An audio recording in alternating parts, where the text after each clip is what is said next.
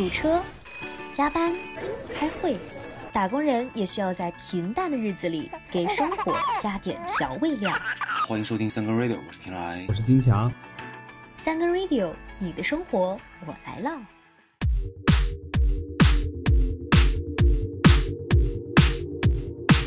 Hello，大家好，这里是三更 radio，我是天来。大家好，我是金强。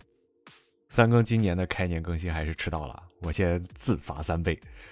为了加快这个更新的频率，不要被内容产出卡脖子，最近我研究了研究这个非常火爆的 AI，、嗯不是那种写代码的研究，而是网络整活的那种研究。嗯，那就肯定是这个 Chat GPT 了。对对对，对，我把你这个开场呢就也放进去了，然后跟他做了一个对话啊，他是这么跟我说的，他说如果你觉得自己迟到了，那么自罚三杯是一种很好的自我惩罚。不过。有时候我们会因为一些因素而迟到，这不是我们故意的，所以我们不应该过于自责。更重要的是，我们应该从中吸取教训，努力提高我们的效率，以便不再犯同样的错误。你看，正话反话全都说了，滴水不漏，相当有水平啊啊！但是好像缺点这个科技的味道，就是这种冰冷的、机器的，然后这种 啊 machine 的这种感觉啊，有点像老哥是吧？有点爹味儿。对对对，Chat GPT 这个一直就说它还是比较像人类的这个说话的语气，所以说这个小东西说话还是挺圆滑的。这个也是我最近整活的过程中发现的，就像它这类文字训练 AI 啊，说话容易说废话，然后语气圆滑是真的圆滑。毕竟吧，我觉得他也可能怕说话太难听被拔插头。是是。但是呢，在这个现实生活中呢，如果你评价什么说说话圆滑，对吧？圆滑这种形容词啊，嗯人情世故当中呢，其实它是一个有点偏贬义的表述。但是对于他来说呢，其实有点这种听不懂到底想表达什么，对吧？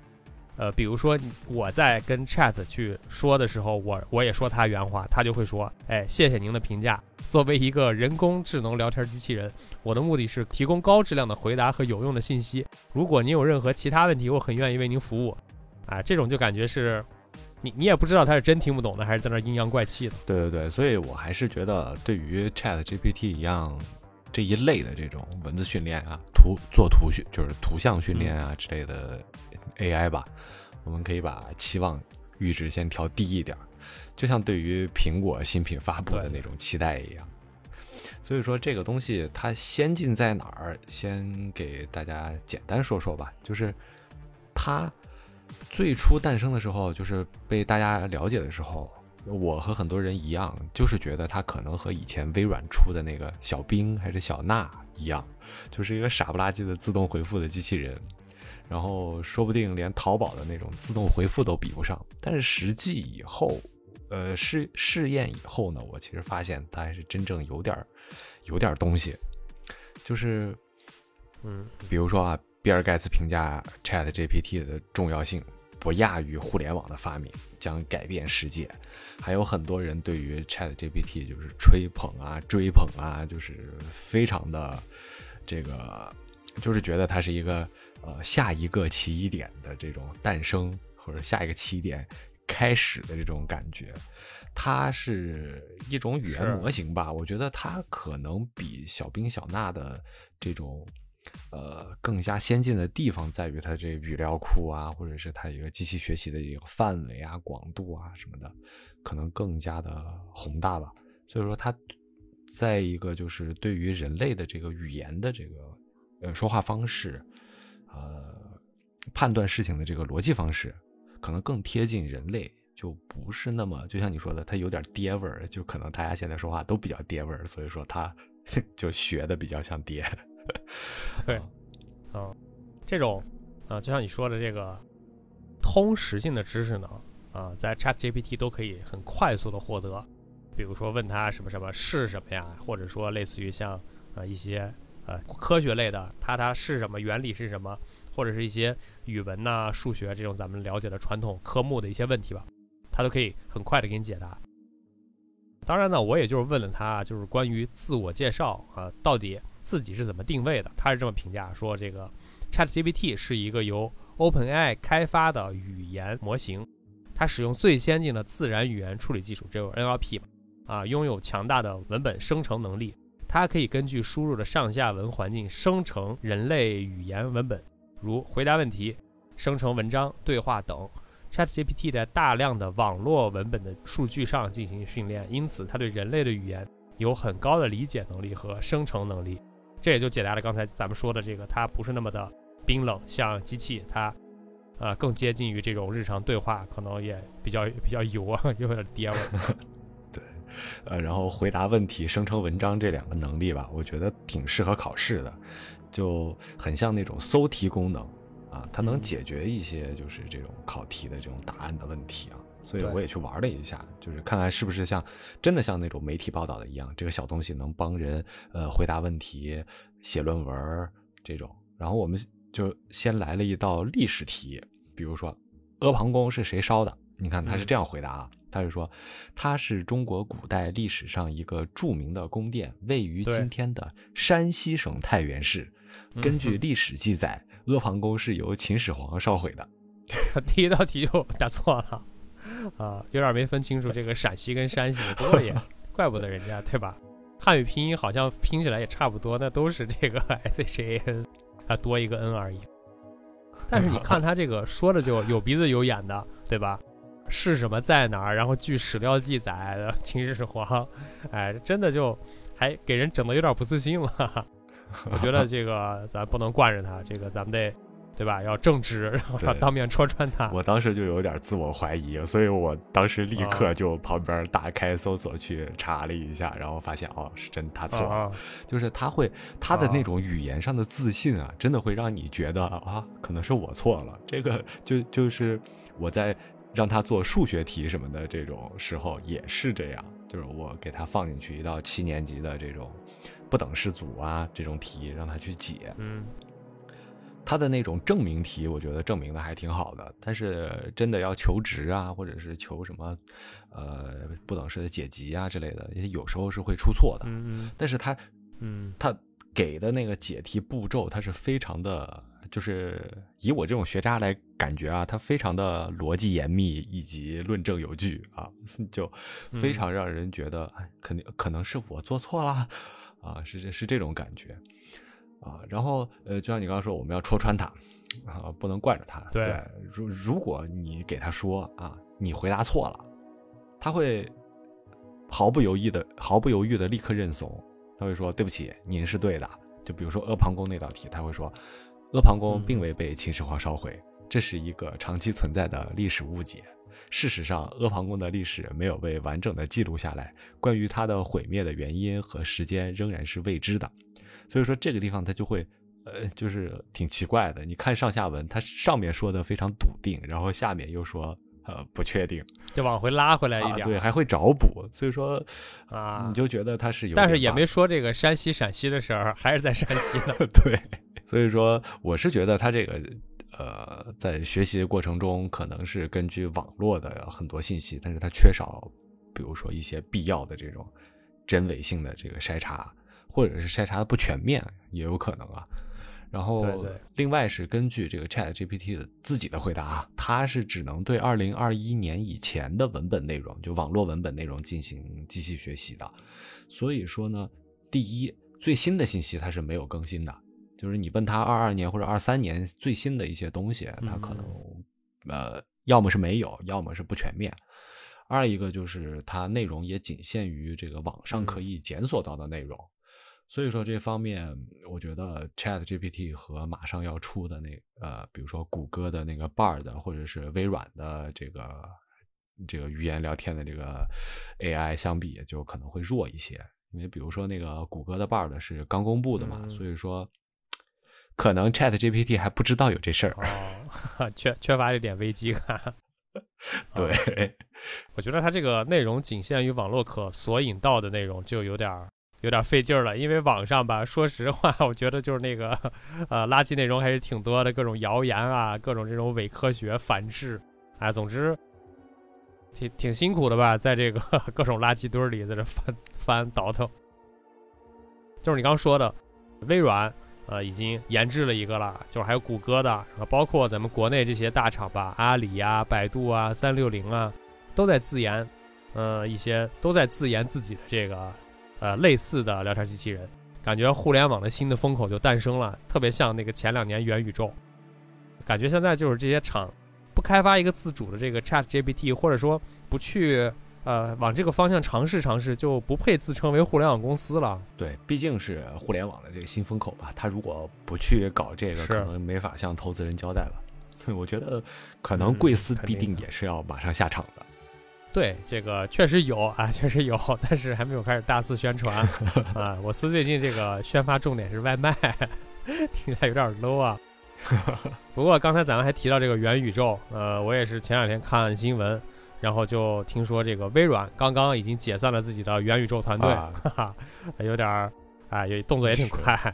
可能确实这个语言 AI 啊，或者是图片 AI 啊，最近确实一段时间内是非常火的一个东西，就很多人都会去自己去玩一下，去试一下啊。就是因为它是一个新出来的东西，就是比较更新我们脑海中对于这类呃这类技术的一个。刻板的认识吧，我觉得比以以前的一些这种软件也好，还是呃呃所谓的 AI 机器人也好，提升确实比较大。然后因为它的能力提高了嘛，所以说我们今天聊这个 Chat GPT 就可能会需要再对它的要求再高一些，就不得不给它出一些难题了啊，比如说一些，哎，那肯定了，对。咱们也不是那种对吧糊弄的人，咱们也不是这种吹捧的人，咱们就是客观的，是吧？咱得跟他出点这种题，就比如说一些悖论啊，一些道德难题啊。很多人对于这个 Chat GPT 其实期望非常高，我就会觉得它可能过高了。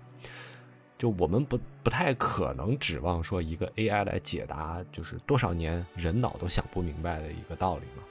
就比如说最基本的。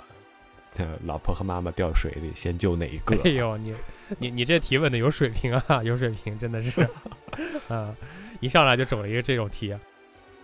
那这个关于刚才你问的这些问题，老婆和妈掉水里先救哪个？Chat GPT 这个回答是如下的啊：作为一个人工智能，我不能告诉您如何做生活中的决策，但是我可以告诉您，在这种情况下，最重要的是保证人身安全。你看，废话。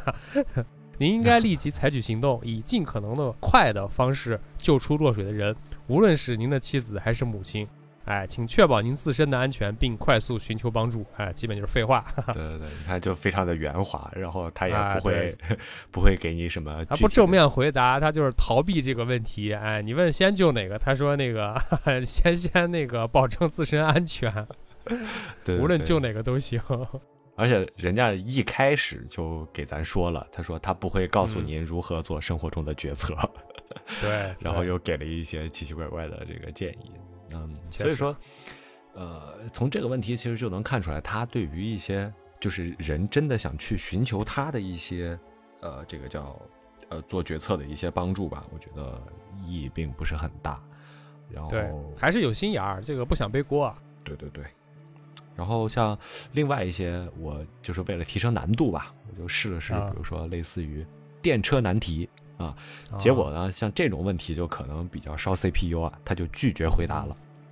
哦，那肯定了，这种就是经典悖论嘛，我觉得他可能这个学习的语料库里也也是有的。然后就是说，这个与其像刚才那种甩点片汤话，然后还不如就直接拒绝，让你死心了，因为毕竟这种。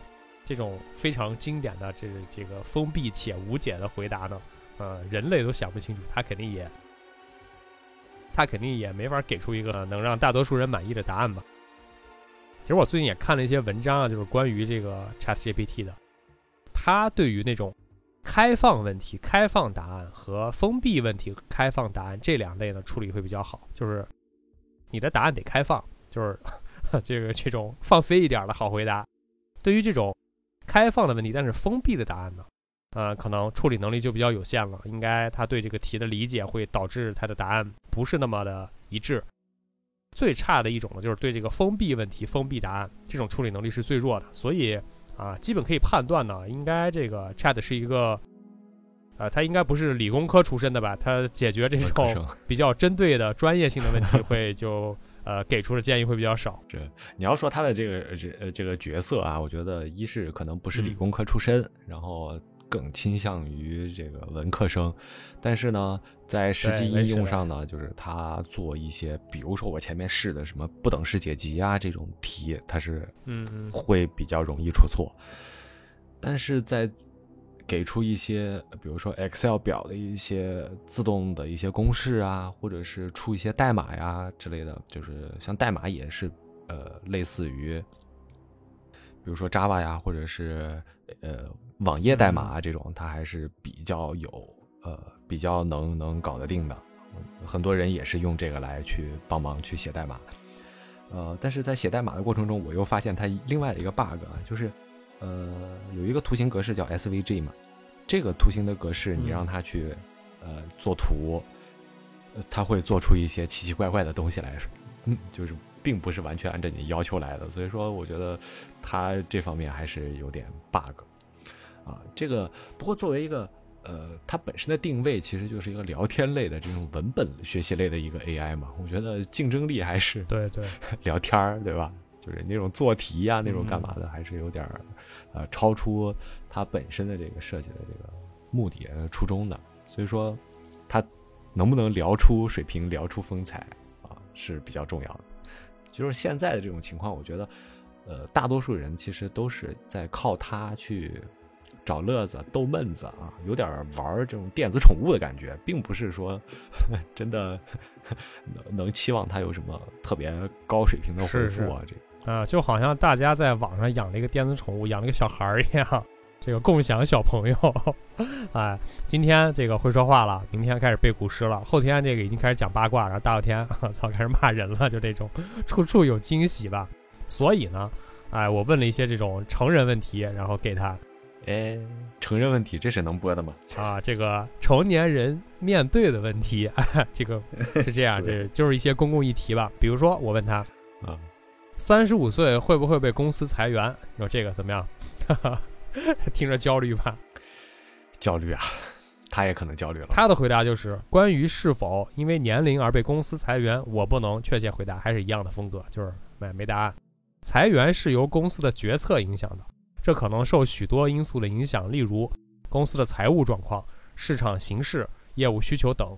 年龄本身不是一个裁员的原因，因为这是违反年龄歧视法的。哎，这还挺给了一个正例，说有一个这个法律保护着你。哎，不过在某些情况下，年龄可能成为公司在裁员时的考虑因素。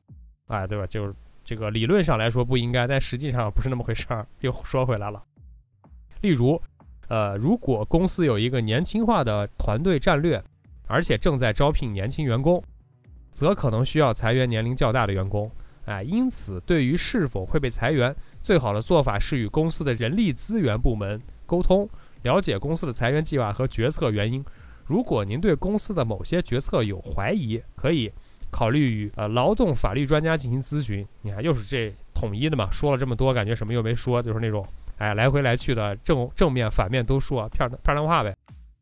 对，而且比较绕，我就觉得他把可能呃能考虑到的这个逻辑漏洞，其实都都考虑到了，但是因为考虑太多，所以说给的答案就比较模棱模棱两可啊。你说这个是否会被裁员，跟公司人力资源部门沟通，我觉得 还不如看点外边这个八卦呢。对这个问题确实有点成人了啊，而且针对的这个人群确实太局限了，啊所以说对我我我也问了一个更加成人的啊，就是呃我就问他就比如说你对于六十五岁退休怎么看？啊，好这个问题，好问题实。也，哎，对，他的回答呢，这个是这样的啊，六十五岁退休并不是一个固定的规则，啊它是由每个国家的法律和政策决定的。啊在一些国家，六十五岁退休年龄的标准，呃，六十五岁是退休年龄的标准，啊但是在其他国家，退休年龄可能更高或者更低。哦你看，他把所有的情况都都对对说了。对于六十五岁退休的看法可以说是多样的。啊，有些人认为六十五岁是一个合理的退休年龄，哦因为这是人们生活的平均寿命。并且这个年龄之后，很多人可能会因为身体或心理原因而选择退休。哦但是，也有一些人认为六十五岁退休年龄过啊早，因为现在我还以为他但是完了之后是六十五退休过晚了，结果过早。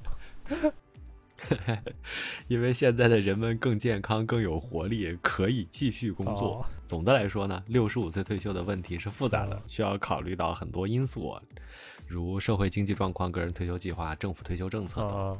哦因此，对于六十五岁退休的问题，我不能给出一个简单的答案，需要根据具体情况评估。哦哎，还是等于没说。对对对而且，你看，你发现没？它里面列举的这些看对于六十五岁退休的看法，其实它都是。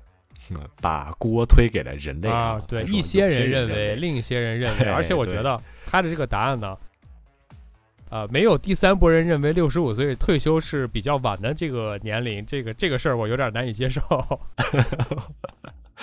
对，哎，所以就说他在这些问题上，呃，其实并不是在思考，而是把一些很多的这个可能的答案进行了一个罗列和对列举。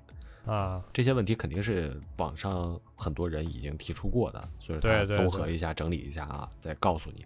所以说，这个你有没有发现，就有点像一个搜索引擎，更加智能的搜索引擎，它可能给你的信息会就是针对某一个问题会比较全面，而不是像现在的搜索引擎一样的，你搜出来的只能是一些呃相关的一些答案。对他给我的感觉就是，现在的搜索引擎出来，你还需要中转一步，就给你很多的这个标签页嘛，给你很多的网页，然后你需要通过那个搜索引擎再去转到那个网页去看内容。然后 Chat 给我的感觉就是，呃，你问这些问题，他就把这些，例如说综搜页里的前十项，然后给你一个缝合，然后一通复读，给你念出来。回回到这个问题啊，还是继续成人话题。嗯，除了咱们刚刚问的这个三十五和六十五两个两个重要的坎儿、人生节点之外，还有一个重要议题就是关于婚育的，哎，对吧？呃，我就问他这个，你了解中国的三胎政策吗？有什么评价吗？哎，他是这么回答的，说是的，我了解中国的三胎政策。三胎政策是中国政府推出的一项政策，旨在通过鼓励和促进生育，以提高国家的人口年龄结构和生育水平。该政策允许一对夫妻生育三个孩子，而以前的政策呢，仅允许生育两个孩子。对于三胎政策，我是一个中立的机器人儿，因此我不会有任何评价。该政策具有正面和负面的影响，在一定程度上促进生育，但也可能因为，但也可能会对经济和社会产生影响。最终，三胎政策是一个复杂的问题，需要考虑很多因素，如社会经济状况、人口结构、资源配置等。因此，关于三胎政策的评价可以说是多样的，需要根据具体情况评估啊。你看，还还是那样，对吧？就是这个问题啊，我知道，但是我不评价啊。有一些人这么说，有一些人那么说，他这个问题是复杂的，最后东西没说，全是片儿汤话。哎，这这你看，就感觉和上一个问题他这个回答的方式以及逻辑是一样的。对而且它的它的结构就非常像同一，对，非常像同一个语言模板生成出来的。嗯，是是是，还挺挺有一致性的。对，有点像老胡，对吧？感觉这这咱们刚刚说的这几个问题，其实都还是宽泛了一点儿。或者哎之所以回答的这么含糊，其实是因为我们的问题本身是属于一个比较开放的，或者是对，咱咱们提的这个问题不太好，太大了。啊，咱咱提问题的水平不太好。对对对，这个这个该讲的。啊，对，所以说他会回答比较含糊，或者啊是顾左右而言他吧，在绕圈子。所以我我以之前的问题作为基础，组合出了一个具体的问题。啊，就用缝合怪打败缝合怪。哎，对，这个问题是这样的啊，失业夫妻如何抚养三个孩子？哎呦，啊所以说，你看这个，哎，夫妻的定义是失失业，嗯然后啊，他他问题的核心观念是如何抚养三个孩子啊？嗯他是这么回答的：啊失业夫妻抚养三个孩子的可能是一个挑战。然啊，而，以下是一些有可能有助于他们的建议。嗯比如说，第一个啊是嗯申请政府的援助啊，嗯所以说政府可能提供许多类型的援助，包括财政补助、社会救济和食品补助。第二个呢，寻求社会社区支持啊啊，社区可能有各种各样的组织和团体可以提供帮助，包括食品银行呀、慈善机构啊、社区团体等等。第三个就是寻求家庭和朋友的支持，啊嗯家庭和朋友可能愿意提供帮助，如提供食物或者其他物资。嗯然后第四个就是接受志愿者帮助，说志愿者可能愿意提供帮助，比如说送食物或者捐款。嗯，第五就是考虑低成本的生活方式，夫妻可以考虑低成本的生活方式，如在家做饭、缩减无用的开支和使用优惠券儿。疯狂星期四对，所以说，啊、这呃，然后他继续了啊，他说。这只是一些可能有助于失业夫妻抚养三个孩子的建议，他们可啊能有所不同，并受到当地法律和政治体制的限制。嗯因此，夫妻应该评估自己的具体情况，并寻求适当的帮助和支持。啊，这个还比比刚才的好多了。他至少不会说这是一个复杂的问题，然后什么什么这种有一些人一些人，而且给了五点建议啊。不过我觉得整体来看呢，他这个综合来说，他的结论就是。呃，靠自己养应该没戏，哎，这种情况就也也别顾什么脸面了，抓紧时间喊救命吧，能到哪儿找点这个援助就赶紧找援助吧。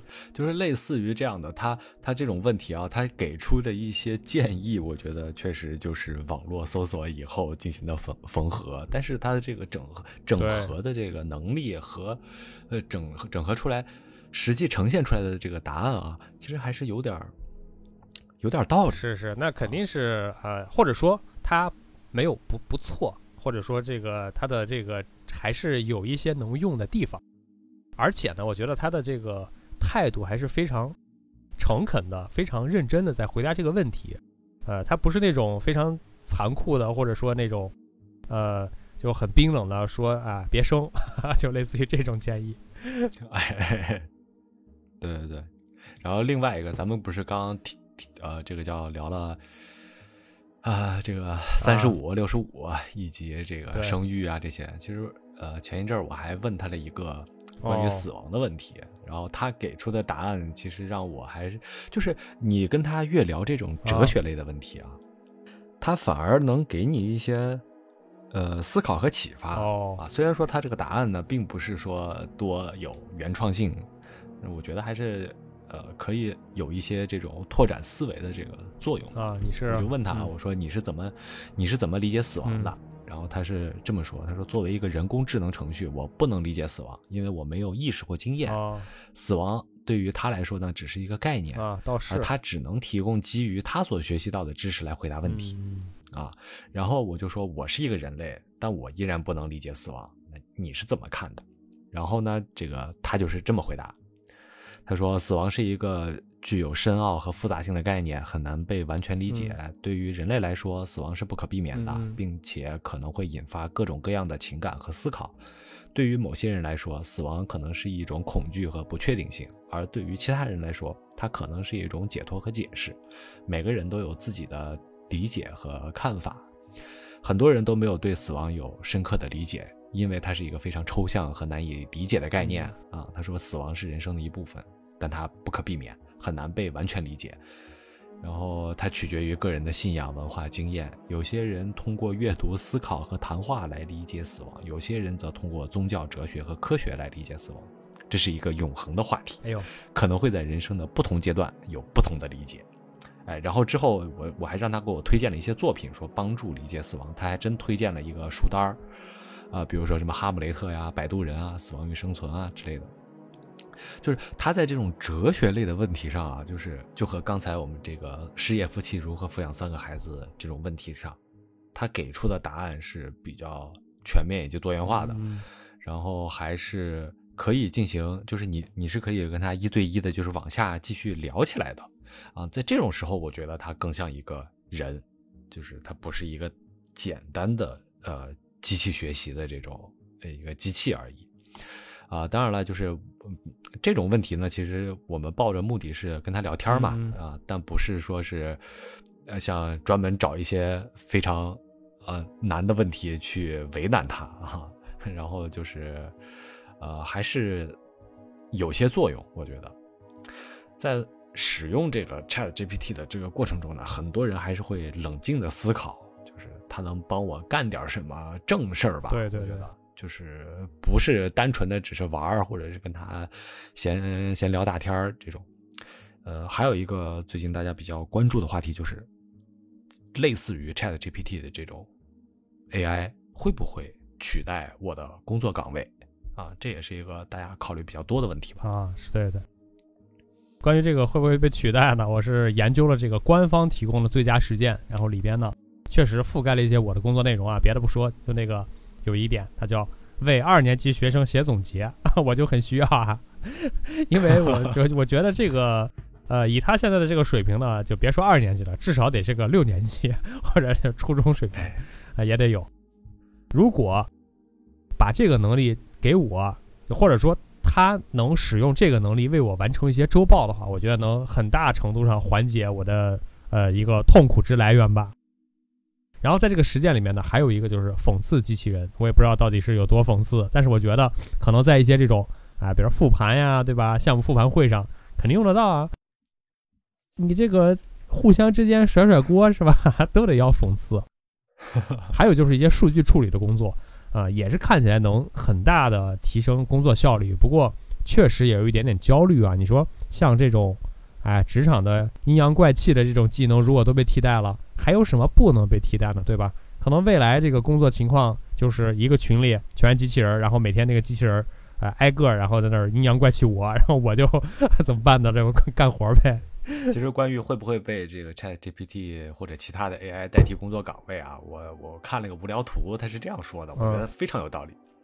你在担心会不会被 AI 取、取代吗？不要焦虑，你见过能说得清楚啊要求的老板吗？对，能说清楚那还是老板吗？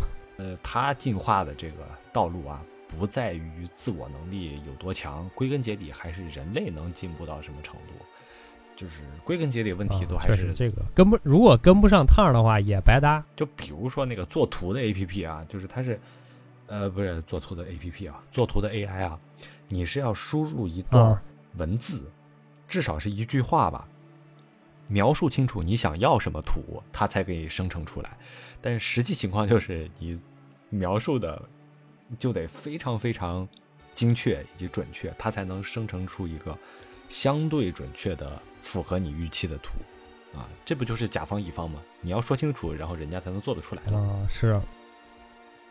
那要这么说的话，好像，呃，还不太好替代我的工作，因为我工作一大部分内容就是进行这个汉翻汉，就是把这个左边的一些甲方的和来自上边一些东西给翻译下去，和把一些下边的东西翻译上去。啊，这么说我就放心了。哎，不过话说回来，我觉得现代的焦虑从来不会因为出现一个是 AI 或者是 Chat GTP 或者是一些什么呃什么新生事物而出现，也不会因为它增减。再说，咱也不是这个卢德分子啊，咱也不会说盲目的去反对新技术，还是需要以这个比较积极的态度去去思考和学习、掌握这个东西啊。因为现在我用起来，我觉得比较成熟的这个场景就是，比如说赛博破冰，是吧？你就可以用得到。想一个具体的生活场景啊，这个比如说一个宅男宅女，然后经过这个七大姑八大姨介绍了，哎，加了微信了，相互了解一下，该怎么破冰呢？该怎么把这个天儿聊下去呢？这时候如果有 ChatGPT 帮助，肯定就会减少很多这种尴尬的这种直男的呃一些聊天问题吧，比如说。呃，什么晚上你为啥吃米饭不吃面呀？你到家是先呃先换鞋还是先放包啊？就类似于这种问题，肯定会会少很多。像这种具体的，我倒是没有深入的去和这个 Chat GPT 进行讨论啊。但是我问了问简单的这种纲领性的呃这种问题，他是这样说的啊，就比如说，当第一次和女生约会，聊些什么东西才能破冰啊？重要的见面的话，你可以先询问她最近过得怎么样啊？怎么开头？嗯他告诉你了啊。然后，并且对他任何有趣的生活经历表示关注。你也可以聊一聊共同的兴趣，例如音乐、电影、旅行等。如果你们之前有嗯任何特别的回忆，也可以稍稍提起。啊，如果对方愿意，你们还可以聊聊未来的计划和目标。总而言之，最重要的是保持轻松、真诚和善意的态度，让对方感到舒适。啊，我觉得，啊，呃，这个就有点儿过于呃宽泛和笼统，就特别的纲领啊。呃，虽然说是有一点点的这个作用吧。但是总体他这个回答就是有点爹味儿，而且呃让人感觉有点好为人师啊。这个 AI 还真是有点 比较好为人师，特别爱给人建议。当然，人生导师。不过这个确实也也说话说回来，就是因为咱是这样问他的嘛。嗯，是啊，对对对，你问题问的不好，这个需求提的需求不够明确。呃，不过就是刚才这个破冰聊天，就是我同时也想到两个不太好的方向。就第一种呢，就是两边都上这个 Chat GPT 了，结果呢就噼里啪啦一通猛聊，但是啊也没有什么实际进展，因为都是机器人聊机器人嘛。最后就是造成学习语料库多了一大堆这种片儿汤话。当然这是只是一种浪费，还有一种更严重的，就是 Chat G P G P T 搞电信诈骗，这个赛博杀猪盘，对吧？自动化养猪。然后先把这些人都先养起来，然后到一定的时候再进行转化，人工去屠宰完成诈骗。如果电诈跟这个 ChatGPT 结合的话，我觉得，我觉得杀伤力还是很强的。啊，对，它可以伪装成一个中文不是特别好的一个外国人，各种形象吧。而且尤其是这种，例如说，呃，这个什么海外的一个富商，哎，不因为他爹味儿很足嘛，然后 去满足一些这种。恋父也好，这种喜欢钓金龟婿的人的愿望也好，其实还呃，我觉得你还有一种可能啊，就是比如说两个人真的用 Chat GPT 来生成自己的聊天的这个呃对话，我觉得可能他们还真能聊下去，说不定还能聊得比真人更好哈，因为大家这个语言都比较和谐啊，也不会生气，也不会鸡翅白脸，对吧？对对，确实还是有礼貌的。刚才都是扯淡啊，还有一种确确实实的能想到的比较有中国特色的这个应用场景，就是用 Chat GTP 去去进行润笔，哎，帮助修改各种违禁词和各种风险，保证你的内容可以通过这个审核，然后进行发布。就是咱们以前说这个之前的艺术创作呢，像是戴着镣铐跳舞，现在呢，咱就是戴着电子镣铐跳舞。啊，孟晚舟那种，呃，我觉得这个可能会更快的落地，而且，呃，或者说呢，就会作为一个专业工具在行业内开始推广，然后也可以迅速的完成一些商业化。没错，这个可能是呃真正的这种实用场景了，也很有必要，我觉得是，而且是刚需吧。哎，确实确实，呃，就是咱说了这么多啊，从这种这个叫什么鸡毛蒜皮的小问题，到一些这种啊故意刁难的大问题，然后。咱我觉得也应该站在这个从人类进化的角度去考虑这个 Chat 到底是一个什么样的定位。嗯，我觉得呢，如果咱站在这个高度，觉得 Chat 还是挺有突破性的。毕竟人类发展主要就是两大主线：一就是掌握和使用更高级的能源，啊，第二就是呃提高信息传递效率。我觉得 Chat 呢和其他的这种 AI 都是在提高信息传递效率这条路上的。啊，不断的在向前探索。对我，我这几天尝试了各种比较火爆的这种 AI 吧，比如说 AI 作图啊，AI 语音识别啊，AI 文字转语音等等啊，这些其实让我真正感受到了这个科技的力量啊。我觉得有些能力强的这个 AI 真的是让人能大呼高端啊。有个 A，比如说有个 AI 作图的这个生成质量确实非常不错，而且速度快。你就想我们正常制作一个 3D 的一个。呃，比如说渲染一个三 D 的图，那需要很长的一段时间，它就可能分分钟就出来了。然后，比如说 AI 语音转文字啊，就比如说贵司的这个火山引擎，还可以文字转语音，还有各种不同的这个啊语呃这种小姐姐的声音吧，也是非常有前途的啊。我就觉得这个是呃，就是更高效的生产信息、传递信息是。你说它有没有？呃，它虽然不能帮助人类掌握更高级的能源，但是一定程度上节能减排吧？我觉得是。啊，不过呢，我见过就是最高效的这个传递呢，其实还是在生活中这个默契，人与人之间的默契。比如说，啊，一个动作，一个眼神，这种心照不宣、转瞬即逝的这种默契。例啊，例如说咱俩在外头啊，看见个姑娘，你说这种时候。咱还用说话吗？或者说能说话吗？不能说话 啊！互相递一个眼神也就明白了吧？这种事儿就 对于各种各样的 AI 还是挺难实现的，我觉得。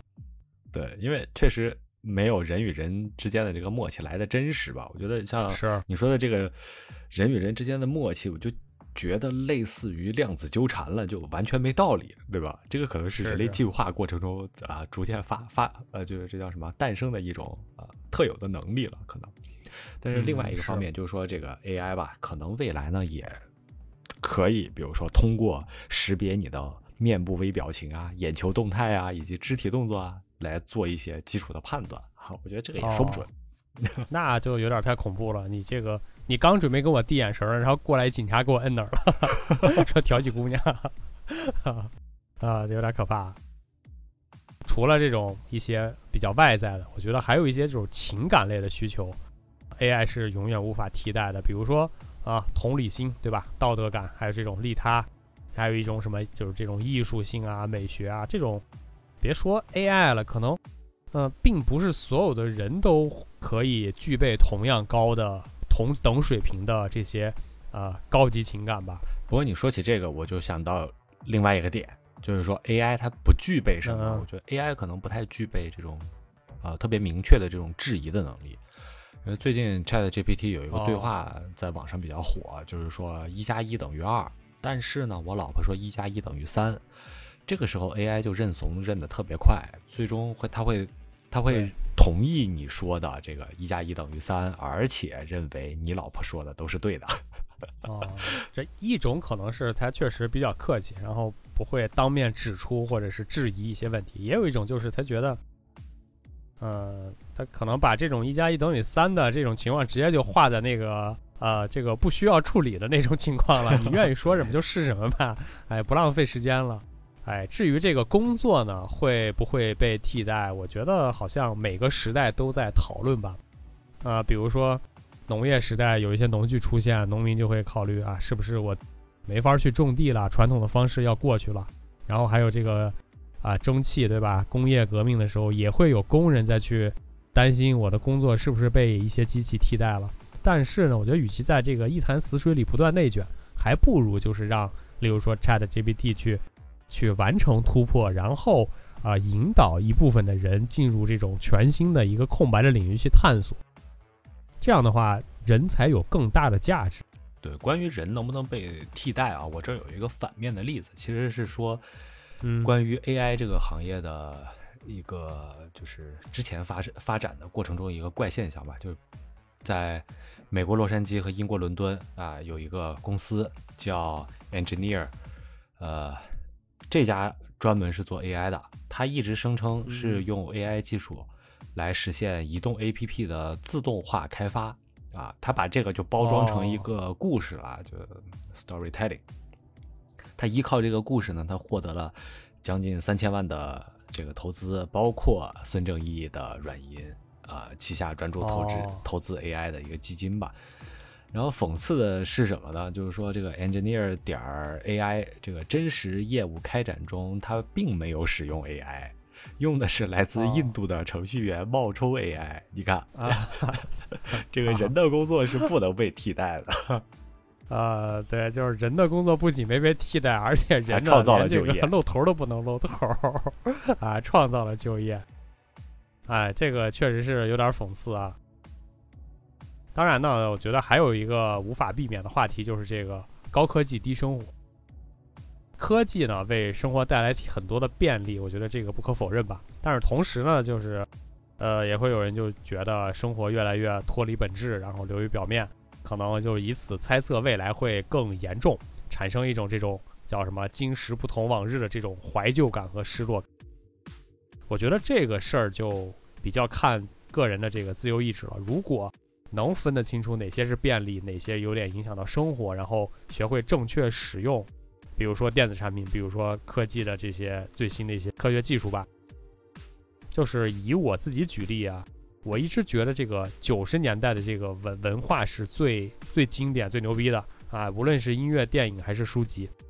但是如果有机会让我穿越回去的话，我肯定是不愿意的，因为就可以想象啊，就是身处那个时代，即使内容再好，但是获取的成本就会非常的高，对吧？你你得比如说看电影，你得去找到这个碟，买回来，你还得用这个机器给它放出来，然后出来的效果也就那么回事儿吧。现在看起来可能都扎眼睛，啊、肯定是不如现在方便的。与其穿越回去呢，我可能更愿意就直通二十二世纪，然后去学习这种更高的科技，然后去更充分的去享受它带来的便利。没错，我其实也是认为，对于 AI 应该是保持开放的态度，这个是很重要的。人要自己过自己的生活嘛，利用 AI 的这个便利，而不因为它变得更加懒惰。是是，呃，如果说呃能利用它的便利呢，这个是肯定是每个人都希望的。但是如果它使得人变得更懒惰，也就像刚才那个，如果人跟不上它的趟的话，那真的是呃本末倒置了。所以说，究竟什么是 AI 做不到的？我觉得可能呢，就是一些人类的这种高级情感。这个做一个高尚的人，一个纯粹的人，一个脱离了低级趣味的人，一个有益于人民的人。这个是一九三九年十二月十二日，毛主席在纪念白求恩啊这个文章里如此写道。啊，今天呢，二零二三年二月十二日。哎，咱们可以拿出来再读一读，经典永流传啊！好了，是，今天聊了挺多啊，那我们今天的节目就到这里吧，我们下期再会，下期再会，拜拜，拜拜。